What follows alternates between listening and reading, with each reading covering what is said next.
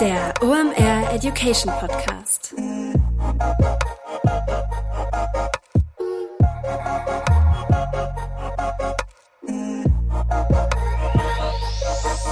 Es ist mal wieder Montag, Zeit für eine neue Folge OMR Education. Mein Name ist Rolf Herrmann, ich bin der Chefredakteur der OMR Reports. Heute habe ich einen Gast aus dem OMR Kosmos. Dominik Breuer ist zu Gast, der ist unser Nachhaltigkeitsbeauftragter hier bei OMR.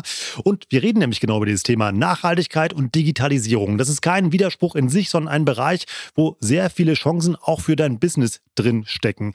Man verbindet das ja meistens mit sehr vielen Pflichten und mit dem Thema müssen. Nee, da drin steckt sehr viel können und vor allem auch Chancen. Ich persönlich bin mit dem Thema Nachhaltigkeit, wenn ich darüber nachdenke, fast überfordert. Es gibt so viele Möglichkeiten und da braucht man einfach Orientierung. Und deshalb ist Dominik heute da, um uns da allen mal beizuhelfen. Wo kann man da eigentlich anfangen? Wie kann man sich diesem Thema nähern?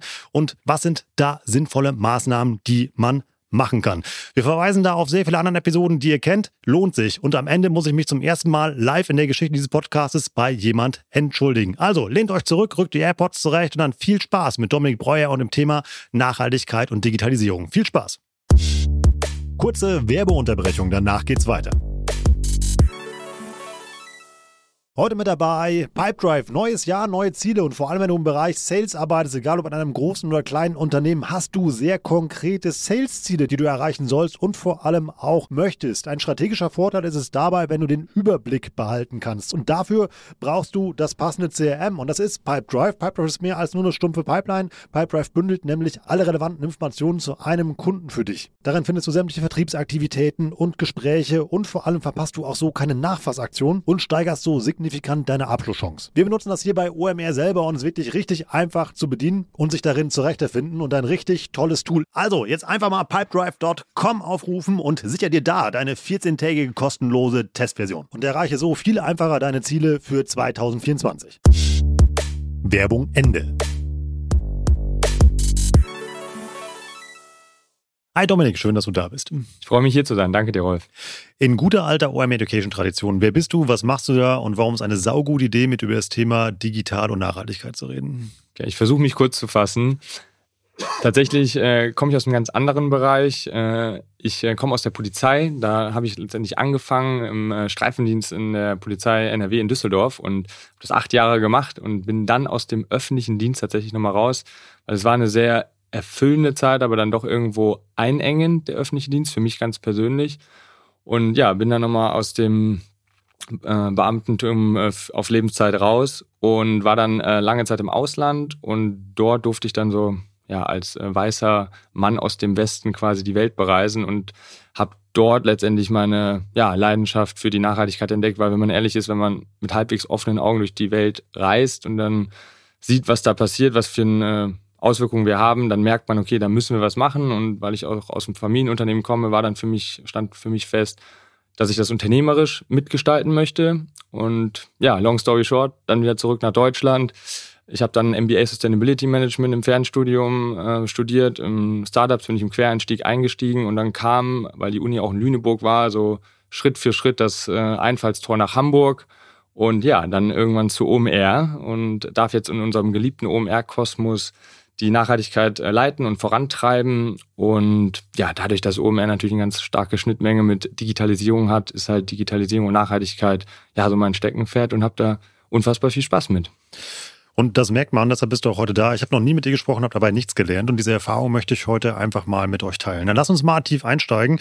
Wie passen Digitalisierung und Nachhaltigkeit eigentlich zusammen?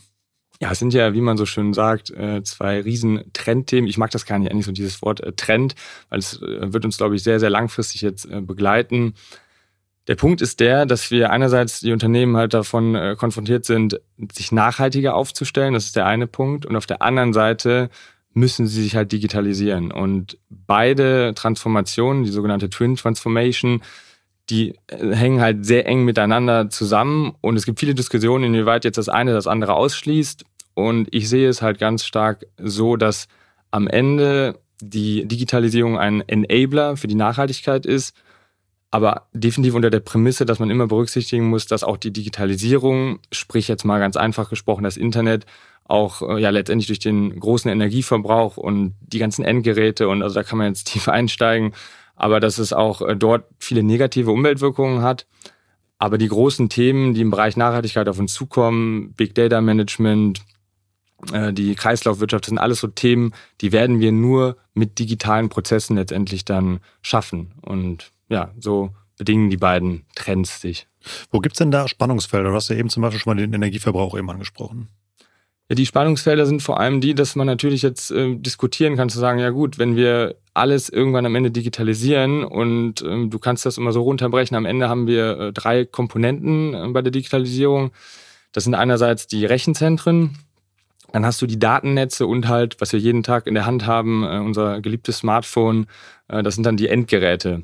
Und alle drei benötigen einerseits für den Gebrauch letztendlich Energie, das hatten wir ja schon. Und der andere Punkt, es sind ja, ja Gegenstände, die brauchen auch Ressourcen, häufig äh, mit seltenen Erden und ja, die im globalen Süden häufig gefördert werden. Und ja, die traurige Realität ist ja teilweise, dass der Lebenszyklus von den Endgeräten dann sehr kurz ist. Das heißt, äh, ja, wenn dann jedes Jahr das neue iPhone äh, her soll, ist das äh, alles andere als nachhaltig. Und das sind natürlich Konfliktpotenziale, zu sagen, hey, man schreit, Digitalisierung ist der Allerheilsbringer, was halt definitiv so nicht der Fall ist. Aber wie gesagt, im Rahmen der Nachhaltigkeit kann es halt auch ganz viel äh, enablen und ganz viele äh, Prozesse nachhaltiger gestalten. Und da merkt man schon, das ist ein Spannungsfeld. Aber ich glaube auch an die Lösungen, die es im Bereich der Digitalisierung geben wird, durch Effizienzsteigerungen. Bestenfalls, da habe ich die Hoffnung nicht aufgegeben, dass wir die Kreislaufwirtschaft fördern, dass die ähm, ja, die Dauer der äh, Endgeräte, dass wir sie einfach länger nutzen und dadurch dann Schritt für Schritt letztendlich diese negativen Wirkungen bei der Digitalisierung äh, weniger werden und wir die Nachhaltigkeit durch die Digitalisierung fördern können. Das klingt jetzt so ein bisschen nach einer großen globalen moralen Predigt. Das haben wir uns ja heute nicht getroffen, sondern einen konkreten Grund. Denn es gibt ja schon verschiedene Dinge, die Unternehmen heute schon machen müssen. Welche sind das denn? Ja, wenn wir bei der Unternehmensverantwortung sind, dann hat man ja häufig dieses Wort CSR, das ist die Corporate Social Responsibility, das heißt die unternehmerische Verantwortung. Das bedeutet halt, was können oder was müssen Unternehmen machen neben ihrer reinen Profitorientierung, um letztendlich äh, ja, ihren gesellschaftlichen Impact zu vergrößern. Und dieses Konstrukt, wenn wir jetzt von Digitalisierung sprechen, wurde in letzter Zeit halt in einer ja, neuen Disziplin, die sich dann CDR tauft, also Corporate Digital Responsibility, das wurde das halt übertragen. Also man hat sich Gedanken gemacht und gesagt, okay, das, äh, die unternehmerische Verantwortung, die gibt es jetzt schon etwas länger. Und dann hat man festgestellt, okay, alle Unternehmen digitalisieren sich. Dann sollte man doch dieses Konzept der unternehmerischen Verantwortung auch in die digitale Welt transformieren. Und das beschreibt letztendlich diese digitale Verantwortung von Unternehmen, also CDR. Und der Ansatz ist genau der gleiche. Das heißt, Unternehmen, die dort aktiv sind, sollen sich halt noch Gedanken machen, welche Verantwortung sie übernehmen das sind Stichworte wie Datenschutz, Umgang mit KI, spannendes äh, Stichwort digitale Barrierefreiheit. Hatten wir ja auch schon mal hier eine, mit äh, Erdin eine Episode mal gemacht. Ja. Stimmt, ja, ja, vom Dialoghaus, ja. Und ja, das sind halt letztendlich äh, Punkte, die heute Unternehmen schon angehen können. Und so haben wir eine große Schnittmenge zwischen CSR und CDR. Also ein unglaublich großes Feld. Jetzt lass uns das mal einmal von diesen großen Themen in die Praxis äh, runtertreiben. Machst ja so ein bisschen Nachhilfestunde für einen alten weißen Mann, also für mich eben halt mir heute. Ähm, deshalb sitzt du ja auch. Ich hätte nämlich keine Ahnung, wie ich bei dem Thema irgendwie anfangen sollte. Und immer wenn man mit dir spricht, hast du eben halt sehr gute Ideen. Lass uns mal so ein Szenario aufmachen. Also ich sitze da ganz gechillt in meinem Büro, Tür geht auf, drei junge Mitarbeiter kommen rein und sagen, ach, Herr Herrmann, Thema Nachhaltigkeit müssen wir machen, äh, ist uns wichtig. Alle rennen wieder raus. Wie fangen wir an? Ja, wenn das denn so einfach wäre. Im besten Fall fängt man an, du kannst dir das so vorstellen, dass Unternehmen natürlich, je nachdem, wo sie aktiv sind, ganz unterschiedliche Handlungsfelder bedienen. Und wie so oft in der Wirtschaft sind letztendlich die Ressourcen begrenzt, also Budget und Zeit äh, sind knapp. Und deswegen ähm, bedient man sich dem Ansatz halt zu sagen, am, ganz am Anfang sollte man halt die wesentlichen Handlungsfelder definieren. Das hört sich jetzt etwas hoch, äh, hochtrabend an, aber im Kern kannst du dir einfach vorstellen, wenn du anfangen möchtest, schaust du dir einfach dein Unternehmen erstmal an aus einer nachhaltigen Brille und guckst, okay, wo habe ich denn die größten Umweltwirkungen, ähm, wo habe ich meine soziale Verantwortung? Und du schaust dir diese Punkte an und das tauft sich halt Wesentlichkeitsanalyse oder demnächst mit den neuen Reportingpflichten der CSRD äh, die doppelte Wesentlichkeit ohne jetzt noch zu tief reinzugehen. Mhm. Aber das sind halt die Punkte, das wären die ersten Schritte, die ich dir dann empfehlen würde. Also mein erster Impuls, alles klar, komm, lass uns für irgendwas einen Baum pflanzen, wäre jetzt nicht unbedingt die beste Idee. Nicht die beste, das wäre vielleicht eine flankierende Maßnahme am Ende. Und ich muss da leider manchmal enttäuschen. Es ist halt nicht so einfach in dem Punkt, dass es dann doch häufig komplex ist und es nicht schwarz-weiß ist. Irgendwo ist, ist es häufig irgendwo äh, die, die Antwort dazwischen oder in der Mitte und mit den, mit den Bäume pflanzen, das kann am Ende vielleicht eine ganz sinnvolle Maßnahme sein. Aber viel wichtiger ist das, was davor stattfindet, dass man sich erstmal überlegt, die Maßnahme, die das Bäumepflanzen quasi auslöst, was ist das denn überhaupt bei uns? Hm. Also was passiert davor, wenn man jetzt zum Beispiel ein E-Commerce-Unternehmen ist? Was kann man in der Logistik beispielsweise verbessern? Wie kann man seine Retouren reduzieren? Alles Punkte, die meiner Meinung nach für die Reduzierung dann erstmal wichtiger sind als der Baum, der dann am Ende vielleicht auch ein, ein guter Punkt ist, aber wie gesagt, da sollten einige Schritte vorher noch passieren. Also dann will ich erstmal so, ähm, anstatt blind loszurennen, erstmal so den Schritt zurück und mal das große Ganze halt im sehen überlegen, wo kann man da sinnvoll ansetzen. Ja, absolut. Das ist bestens zusammengefasst. Mhm. Das ist halt das Wichtige und ich glaube, es ist manchmal erdrückend und erschlagen. Genau in diesem Bereich Nachhaltigkeit ist, ist auch ein Buzzword. Ne? Jeder ruft dann irgendwie nach der Nachhaltigkeit. Und ich glaube, da ist es halt wichtig zu verstehen, es ist halt ein ganz großes Spielfeld und das ist halt auch erdrückend. Ne? Dann steht man da und weiß überhaupt nicht, wo man überhaupt irgendwie anfangen soll. Und da kommst du jetzt genau mit dieser Zusammenfassung sagen, dann setzt man sich hin und schaut sich erstmal das Spielfeld an und, und sucht sich seine ganz konkreten ja, Bälle raus, die man quasi spielen will. Und dann macht es auch Spaß, weil es langsam dann konkreter wird und sagt, okay, das sind die drei, auf die ich mich jetzt fokussiere, anstatt immer dieses ganze Spielfeld zu sehen. Jetzt haben wir dich ja als Kompass hier, das ist ja dankenswert. Zum Beispiel zum Thema Retourenvermeidung hatten wir mit Tarek auch mal eine Episode gemacht. Wir packen okay. eben halt auch mal in die, äh, in die Shownotes rein, weil das nutzt im Endeffekt eben halt ja auch dem Unternehmen, wenn man eben halt weniger Retouren hat. Ähm, dann gib uns doch mal so ein bisschen Orientierung, wie man nach so Ansatzpunkten suchen kann. Du kannst bei den, also diese Ansatzpunkte vor allem ähm, im E-Commerce oder im, in, der, in der digitalen Welt sind halt, wenn man sich letztendlich seine, seine, Wirtschaft, seine Wertschöpfungskette anschaut und dort die einzelnen Hebel äh, sich raussucht. Das kann halt beispielsweise sein, dass man eine Website betreibt, dann geht man Richtung Green Hosting, man schaut sich an, okay, wo liegen denn meine Rechenzentren, kann ich dort vielleicht was verbessern? Betreibe ich eine Website, geht es um äh, Green Web Design, kann ich mein Webdesign äh, so gestalten, dass es weniger Energie verbraucht. Das sind einige Stichworte. Im nächsten Schritt, wie gesagt, wenn ich jetzt übers Internet beispielsweise Produkte verkaufe, welche Produkte verkaufe ich da? Biete ich da nachhaltige Produkte an? Zeige ich zum Beispiel in meinem Webshop den äh, Product Carbon Footprint an, also den CO2-Ausstoß, den das einzelne Produkt hat? Um halt letztendlich für die, ähm, für die Käuferinnen eine bessere Entscheidungsgrundlage zu bieten. Der nächste Schritt, wie gesagt, ich gehe das jetzt einfach mal durch, wäre ja dann der Versand und da dann zu suchen oder nicht zu suchen, sondern sich zu überlegen, okay, kann ich den nachhaltiger gestalten? Wie sieht die letzte Meile aus? Funktioniert das vielleicht mit E-Mobilität?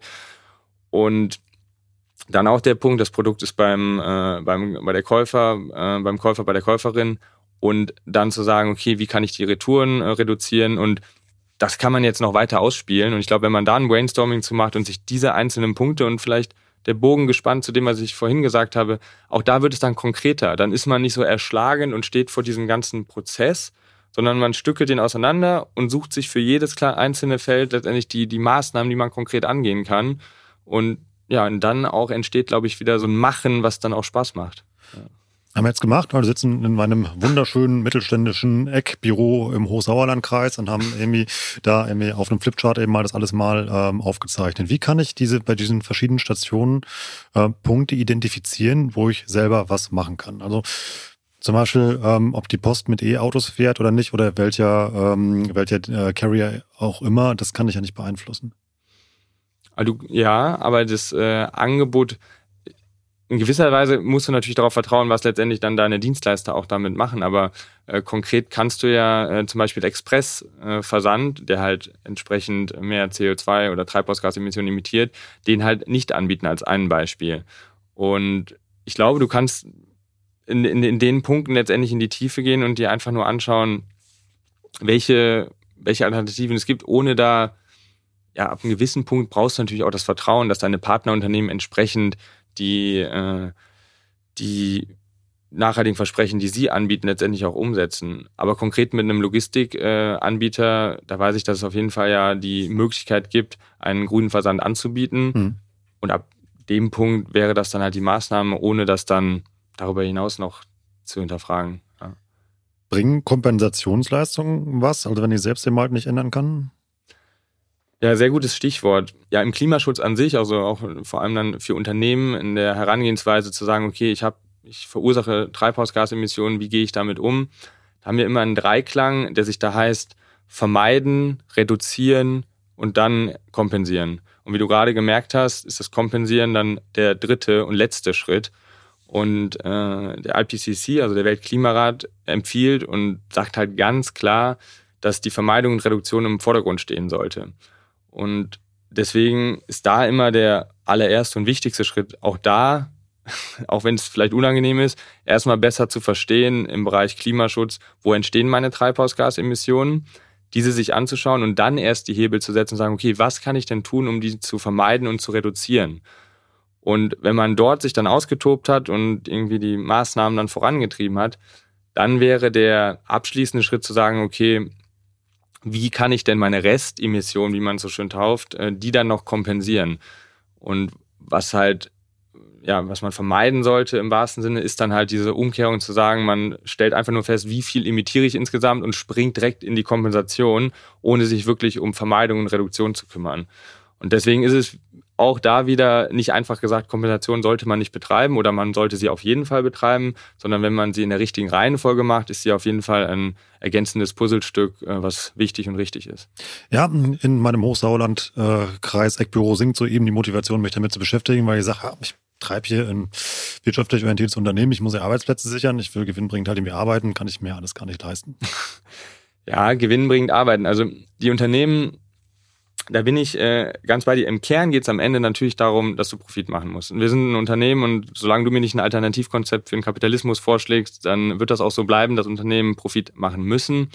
Ich glaube, äh, ganz wichtig ist dabei das Konzept, dass man sich, dass man anfängt, halt diesen wirklich vom Management halt oder von der Herangehensweise an dieses ganze Thema, diese, diese Kostenfrage im wahrsten Sinne in Frage zu stellen. Also diese Kosten und auch diese Pflicht, die man häufig spürt. Nachhaltigkeit, da kommen nur Kosten und Pflicht und oh, ich muss das halt wegzunehmen und sich einfach mal Gedanken zu machen, dass man anfängt, die Möglichkeiten, die dadurch entstehen, fürs Geschäftsfeld, für die Entwicklung, auch, auch andere Themenfelder, die da mit reingehen, zum Beispiel Employer Branding. Also all die Maßnahmen, die oder all die Auswirkungen, die Nachhaltigkeit letztendlich auf dein Unternehmen haben kann, dass man das als wirklich als aktives Spielfeld erkennt und dann auch die Möglichkeiten, damit Geld zu verdienen. Und das ist ganz wichtig, denn die Nachhaltigkeit muss am Ende letztendlich in deinem Unternehmen auch ähm, äh, Geld verdienen. Und da gibt es ein sehr äh, schönes ja, Zitat, das ist nicht von mir, von mir selber, sondern von Stefan Schaltiger, das ist der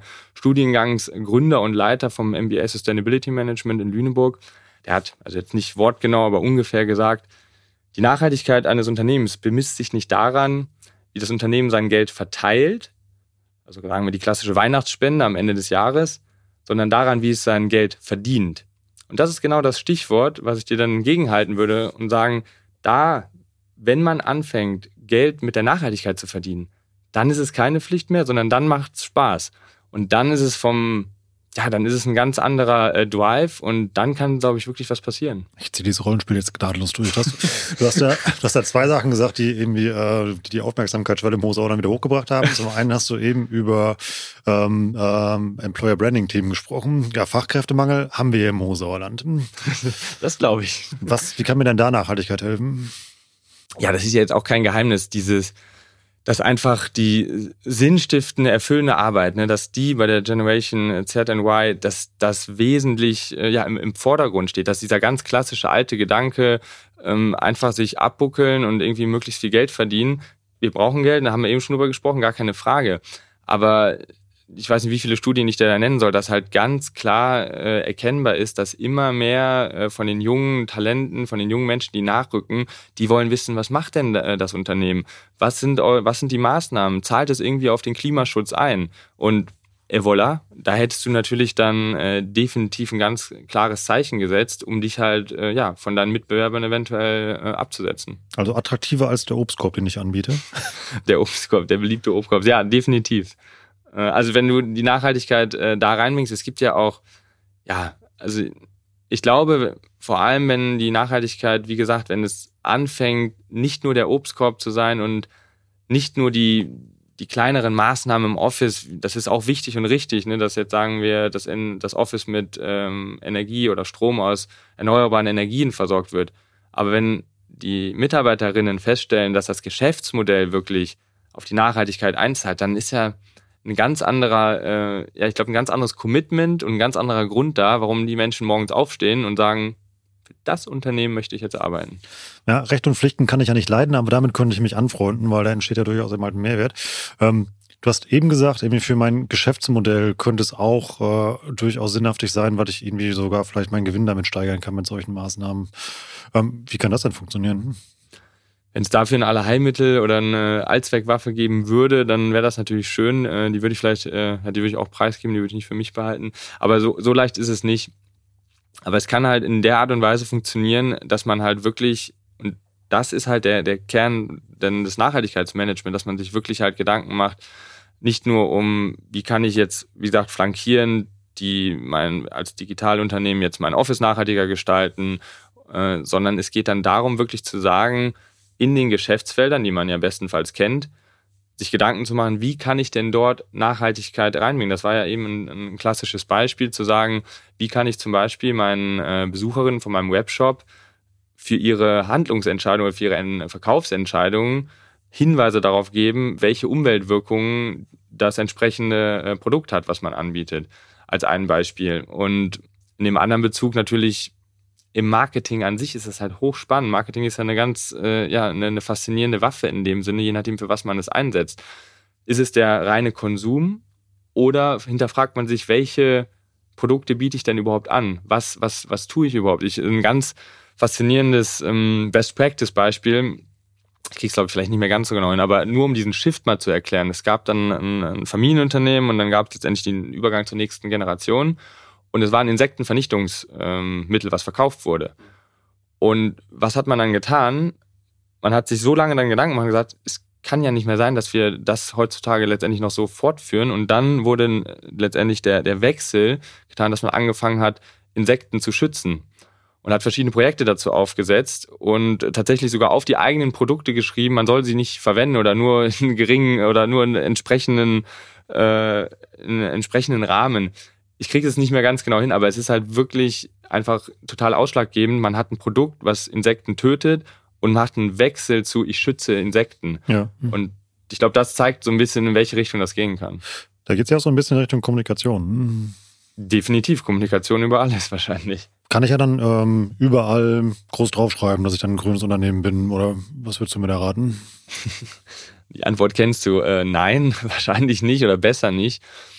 Nachhaltigkeit kommunizieren ist ein ganz eigenes äh, Feld und vielleicht vorab, was mich da manchmal, was ich immer schade finde und was entmutigend ist, vielleicht ähnlich wie äh, vor der Herausforderung, wenn man überhaupt anfängt mit der Nachhaltigkeit. Man hat dieses riesen Spielfeld nach einer gewissen Zeit steht man dann da ganz stolz und sagt, ich habe ja jetzt was getan und jetzt möchte ich das kommunizieren. Mhm.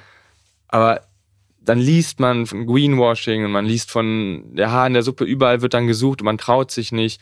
Und das finde ich halt schade, dass wir teilweise diese Mentalität haben, wenn dann jemand etwas kommuniziert zu Nachhaltigkeit, dass dann halt sofort was rausgepickt wird. Und deswegen, es sind Schlagwörter, die nicht total, die, die ziemlich selbstverständlich sein sollten, aber es ist halt wirklich einer der Mittel, wo man, glaube ich, wenig mit falsch machen kann. Das ist halt, wenn man transparent und ehrlich kommuniziert. Das heißt, wenn man wirklich anfängt und sagt, okay, ich gehe jetzt in die externe Kommunikation und sage, guck mal, ich habe Maßnahmen ABC angestoßen, gleichzeitig aber wirklich erzählt und sagt, in den Bereichen XYZ bin ich noch nicht so stark aufgestellt, da haben wir noch ganz starken Nachholbedarf. Ich glaube, wenn man beide Seiten da abspielt, was man tut und was man halt vielleicht auch noch nicht tut, dann hat man so einen gewissen Punkt, den die Menschen, der die Menschen erreicht und vor allem der das widerspiegelt, was wir da draußen haben. Die allermeisten Unternehmen haben ja noch ganz viele Herausforderungen. Es ist ja, Nachhaltigkeit ist ja nicht der perfekte Stempel. Du wirst ja nicht irgendwann den Tag haben, wo du sagst, Nachhaltigkeit, check, abgeschlossen das ja. Projekt, sondern es ist ein Prozess. Und so sind wir alle auf dieser Reise. Und ich glaube, je mehr man in der Kommunikation das mit einbaut, desto eher läuft man halt nicht die Gefahr, dass dann irgendwo groß was rausgesucht wird und ist auf einer, ja, auf einer transparenteren Seite, die die Leute auch mehr abholt, weil es nicht diesen Anschein hat, ach schau mal, jetzt ist das Unternehmen perfekt aufgestellt und es ist ja alles super, was ja in allerwenigsten Fällen der Fall ist. Und vom sind wir da auch wieder bei dem Ansatz, den wir ja schon divers besprochen haben, authentische Kommunikation, eben halt, wo man nach man eben halt sucht. Also dass man eben einfach ähm, ja, und vor allem auch transparent dann kommuniziert eben halt, wo ist man stark, was macht man, was ja. nicht, aber zumindest sagt, hey, guck mal, wir haben das Problem erkannt äh, und wir arbeiten dran. Ja, absolut.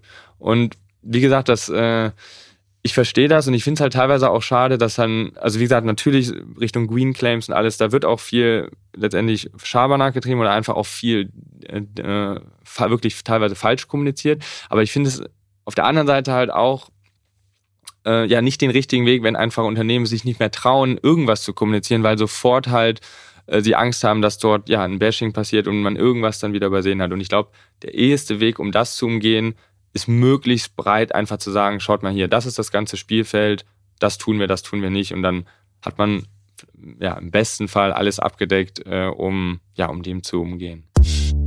Kurze Werbeunterbrechung, danach geht's weiter.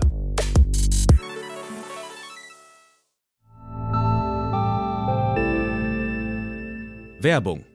Dein Cloud-Account wurde deaktiviert. Bitte neu anmelden. So oder so ähnlich könnte eine Mail bei dir im Postfach heißen, aber hinter der Webseite, hinter dem Formular steckt kein Tool, sondern ein Phishing-Angriff. Betrüger kommen so an die sensiblen Daten deiner Company und unser Partner SoSafe hilft dir dabei, um das menschliche Sicherheitsrisiko bei Cyberattacken zu minimieren. In den letzten drei Jahren hat nämlich jedes zweite Unternehmen einen erfolgreichen Cyberangriff erlebt und Firmen investieren zwar Zeit und Ressourcen in Firewall und Technik, aber 85% aller Datenschutzvorfälle sind tatsächlich auf den Faktor Mensch zurückzuführen. Und SoSafe hilft durch verhaltenswissenschaftlich fundierten E-Learning, Gamification, intelligenten Angriffssimulationen, Risikoanalysen und Auswertungen dabei eine Human Firewall in deinem Unternehmen aufzubauen. Wenn ihr es testen wollt, auf sosafe.de/slash omr könnt ihr euch kostenlos für eine eigene individualisierte Phishing-Simulation anmelden. Also einfach mal testen, wie eure Klickrate im Unternehmen wäre auf solche Mails. Bisherige Unternehmen hatten da zum Beispiel 30 Prozent. Ihr könnt gucken, ob euer Unternehmen über- oder unterbietet. Alle Infos auf sosafe.de/slash omr. Werbung Ende. Werbung Ende. Springen wir jetzt zurück in, äh, in, ins Sauer unser Büro. Ich habe es ja gerne einfach, wenn ich mir solche Maßnahmen raussuche. Wie finde ich sowas, wenn ich Handlungsfälle identifiziert habe? Google ich sowas einfach, weil im Endeffekt wird dann wahrscheinlich der den Zuschlag kriegen, der das beste SEA macht. ja, zu den Handlungsfeldern, ich glaube, der allererste Schritt äh, wäre, sich im Unternehmen umzuschauen, gibt es halt einen Menschen, der sich mit Nachhaltigkeit beschäftigt. Also ich glaube, das wäre der, äh, der allererste Schritt, im Unternehmen selber herauszufinden, okay, gibt es das? Und ganz ehrlich, wenn es das nicht gibt, dann sollte es das vielleicht bald geben, weil das halt der, der wichtige Punkt ist. Und zu den Handlungsfeldern, die sind halt sehr branchenspezifisch. Die braucht man, glaube ich, äh, nicht googeln. Ich glaube, googeln wird es dann spannend, wenn man konkreter weiß, welche Maßnahmen man anstoßen will. Hm. Also wenn wir jetzt bei einem einfachen Beispiel bleiben, man entscheidet sich dann, weil das im Handlungsfeld passt, dann okay, wir fangen jetzt mit einer äh, einfachen Maßnahme an und werden im Office äh, erneuerbare Energien für unsere Stromversorgung verwenden. Hm dann schmeißt man die liebe Google-Maschine oder im besten Fall tatsächlich sogar auch ein, äh, eine nachhaltigere Suchmaschine. Ecosia fällt mir, Ecosia fällt mir nämlich da auch mhm. zum Beispiel ein äh, und schaut dann halt nach, ähm, welche Stromanbieter es da gibt. Also das ist dann wirklich keine Rocket Science mehr. Mhm. Lassen Sie mal vielleicht ähm, bei einem äh, Internetbeispiel bleiben. Wie gesagt, lassen Sie mal das Thema ähm, E-Commerce rausgreifen. Wie kann ich denn da mir sinnvoll eine Vermeidungs- oder Kompensationsmaßnahme halt mir raussuchen, eben halt und mich da sinnvoll nähern. An der Stelle wäre es ja überhaupt interessant zu wissen, wenn man Richtung Treibhausgasemissionen geht und Klimaschutz, herauszufinden, wie groß sind denn überhaupt die Emissionen? Mhm. Und dafür bräuchte ich ja äh, in der Regel ein Carbon Management Tool, also einfach eine Software, die mir quasi dabei hilft, meinen äh, CO2-Fußabdruck zu bestimmen. Und zum Beispiel für das OMR Festival machen wir das mit unserem Partner CoZero. Und es gibt aber auch, äh, wie gesagt, unterschiedliche in diesem Bereich, wirklich unterschiedliche äh, Dienstleister, die sich dem angenommen haben. Und das wäre ja für so eine Vermeidung äh, und Reduktionsstrategie quasi der allererste Schritt. Also zu verstehen, wenn ich einen E-Commerce habe, welche Emissionen fallen denn da überhaupt an? Und wenn man das dann letztendlich ermittelt hat, vielleicht in der Bilanz sogar veröffentlicht, dann wäre der, der letzte Schritt, den wir vorhin hatten, halt zu sagen, okay, wenn ich den Rest Emissionen habe, oder biete ich das im Webshop an, dann auf eine Kompensation zu gehen und welchen Projektpartner dann, welchen man dann wählt. Es ist teilweise vielleicht unbefriedigend, dass ich jetzt nicht die perfekte Lösung anbieten kann, aber das ist halt leider in diesem Feld wirklich so, dass bei der Kompensation, vor allem bei der freiwilligen Kompensation, dass es da einfach ähm, ja ein sehr undurchsichtiges Feld ist und man wirklich aufpassen muss, welchen, welche Projektpartner man äh, letztendlich auswählt. Es ist ja äh, verstärkt auch durch die Medien gegangen, dass am Ende bei den Recherchen häufig festgestellt wurde, dass dann der Baum nicht gepflanzt wurde oder der Baum, denn dann ist dann leider wieder ein Waldbrand passiert. Also es, da kann man jetzt noch mal einsteigen, welche Kompensationsmaßnahmen überhaupt abnimmt, äh, wählt, also zwischen Bäume, Moor und, und anderen Maßnahmen. Also es gibt ja wirklich eine ganze Bandbreite. Aber diese Recherche sollte oder muss dann wirklich jedes Unternehmen für sich ähm, überlegen und vielleicht auch, äh, was dann vielleicht auch ganz charmant an der Art und Weise ist oder an der, an der, an der Stelle, sich zu überlegen, was passt vielleicht auch zum Fitting für das Unternehmen. Also sitzt man vielleicht im Sauerland im tiefsten Wald, dass man dann doch vielleicht eher sagt, okay, Bäume sind so präsent hier, man nimmt eher so eine Maßnahme oder dass man äh, sagt, man, es passt einfach auch eine, andere Maßnahme. Aber wie gesagt, an der Stelle nochmal ganz wichtig, äh, zuvor ist diese Bemessung des eigenen Fußabdrucks sehr, sehr wichtig oder halt der, der erste Schritt und dann halt zu schauen, wie kann ich den denn erstmal reduzieren. Zwei Nachfragen, lass uns mit dem ersten Block nochmal anfangen. Du hast von diesen äh, Tools eben halt gesprochen, womit man, womit man das ausrechnen kann. Klingt jetzt in dem ersten Schritt sehr kompliziert. Welche Daten brauche ich denn dafür? Hm, das hängt ähm, davon ab, letztendlich, was, was man, äh, in welchem Feld man unterwegs ist. Also zum Beispiel ganz klassisch bei der, bei der äh, Logistik bräuchte man halt die Entfernung. Man kann sich das so vorstellen, das ist, wie gesagt, keine Rocket Science, dass diese Tools, die halt helfen mit Daten, die du in der Regel recht gut ermitteln kannst, äh, dass mithilfe dieser Daten werden mithilfe von Emissionsfaktoren die Treibhausgasemissionen berechnet. Und diese Daten, um da jetzt ein konkretes Beispiel zu nennen, werden dann einfach äh, Entfernungskilometer. Du kannst dann einfach in dem Sinne eintippen, wenn du diese Daten denn hast und ermitteln kannst, das ist so und so viel tausend äh, Kilometer oder hängt ja je nach Geschäftsmodell davon ab, mhm. wurden halt äh, Straßenkilometer wurden zurückgelegt. Im besten Fall sogar, dass du weißt, es ist ein LKW gewesen, ist es dann E-Mobilität gewesen, weil da fängt es ja dann an. Ja. Da könntest du dann herausfinden, zu sagen, okay, im ersten Jahr waren die Emissionen entsprechend Betrag A, dann hat man eine Reduzierungsmaßnahme und hat auf E-Mobilität umgestellt und dann hat man letztendlich im nächsten Jahr einen Betrag B, der halt entsprechend äh, ja, reduziert wurde. Und deswegen ist dieses Tracking halt auch so wichtig, um halt seine Klimamaßnahmen letztendlich von ihrer Wirkung besser zu verstehen.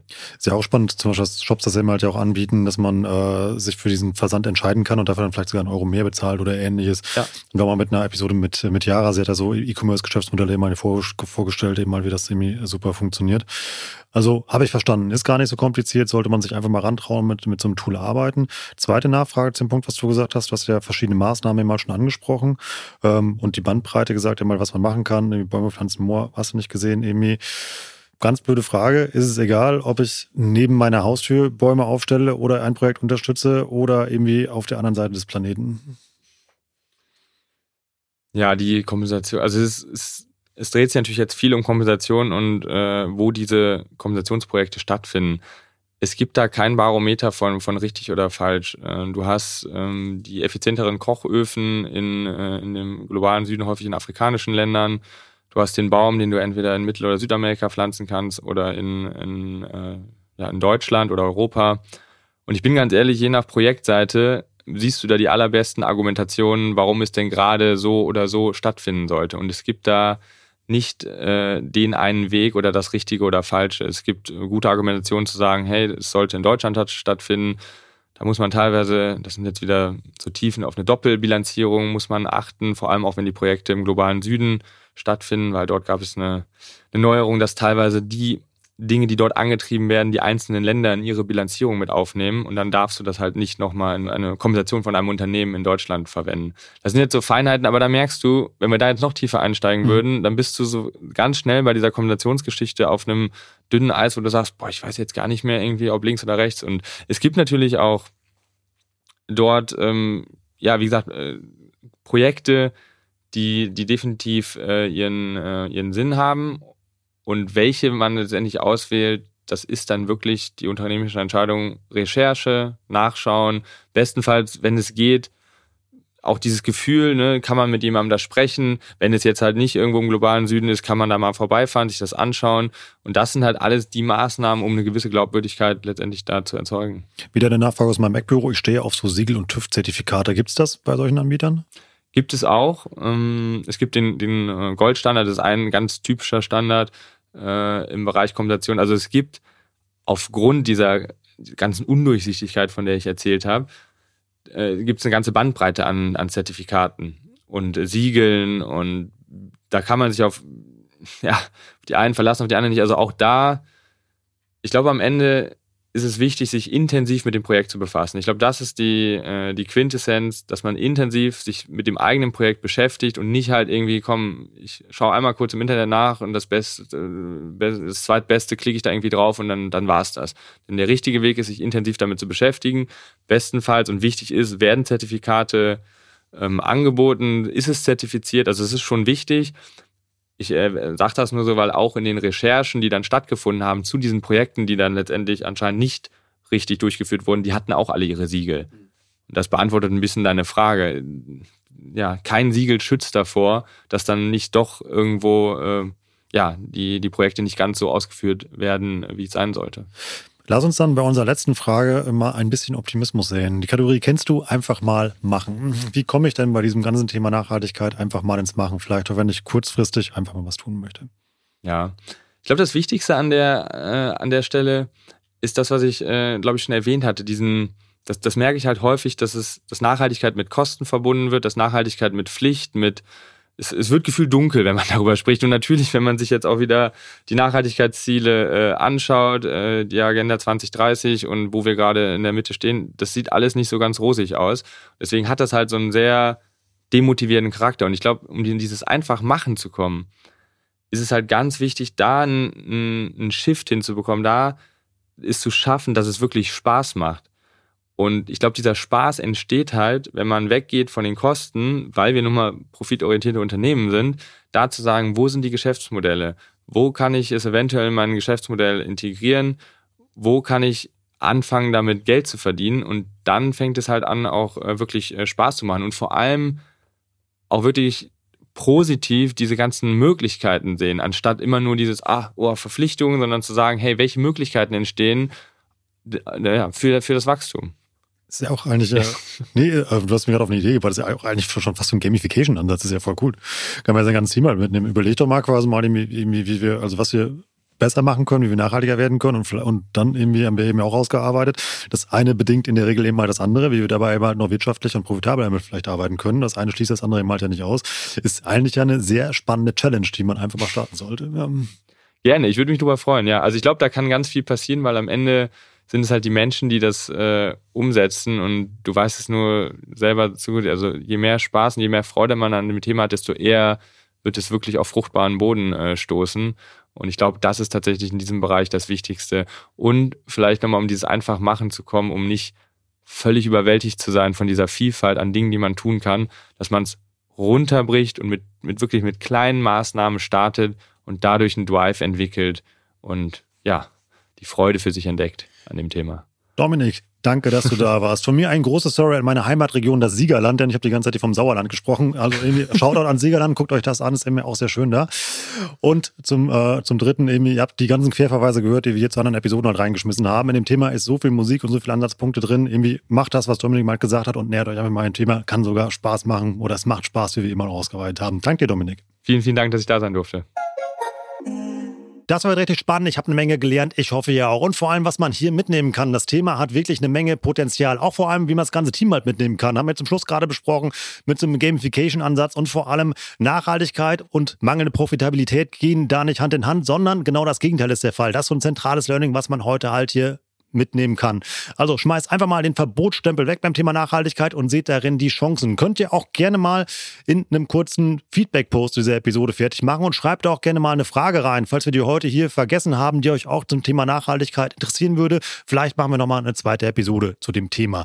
Ansonsten, wenn ihr euch mal in Themen reinarbeiten möchtet, noch kurzer Hinweis in eigener Sache, geht gerne mal auf unsere OM Education Website. Die findet ihr unter om.com slash education und da gibt es einen gelben Knopf und ihr wisst, was jetzt kommt, der Hinweis Hinweis auf unsere kostenlosen Online-Seminare. Die veranstalten wir mehrfach im Monat zu diversen Themen. Könnt ihr euch einfach kostenlos anmelden und da einfach Gratiswissen tanken. Und was spannend vielleicht für euch ist als OM Education Podcast-Hörer und Hörerinnen, da seht ihr vor allem auch dann mal live Experten und Expertinnen, die wir hier schon am Mikro hatten und könnt denen dann auch mal eure eigene Frage stellen. Das Ganze findet ihr, wie gesagt, unter omr.com slash education. Gelben Knopf drücken, anmelden. Lohnt sich definitiv. Lohnen tut sich auch eine kurze Review, die ihr uns schreiben könnt auf Apple Podcast oder lasst da fünf Sterne da oder auch bei Spotify fünf Sterne. Das freut nicht nur mich, sondern auch das ganze Team und hilft uns ungemein, noch mehr Menschen mit diesem Format zu erreichen. Ich bin Rolf, das war OM Education für heute. Tschüss aus Hamburg. Ciao, ciao.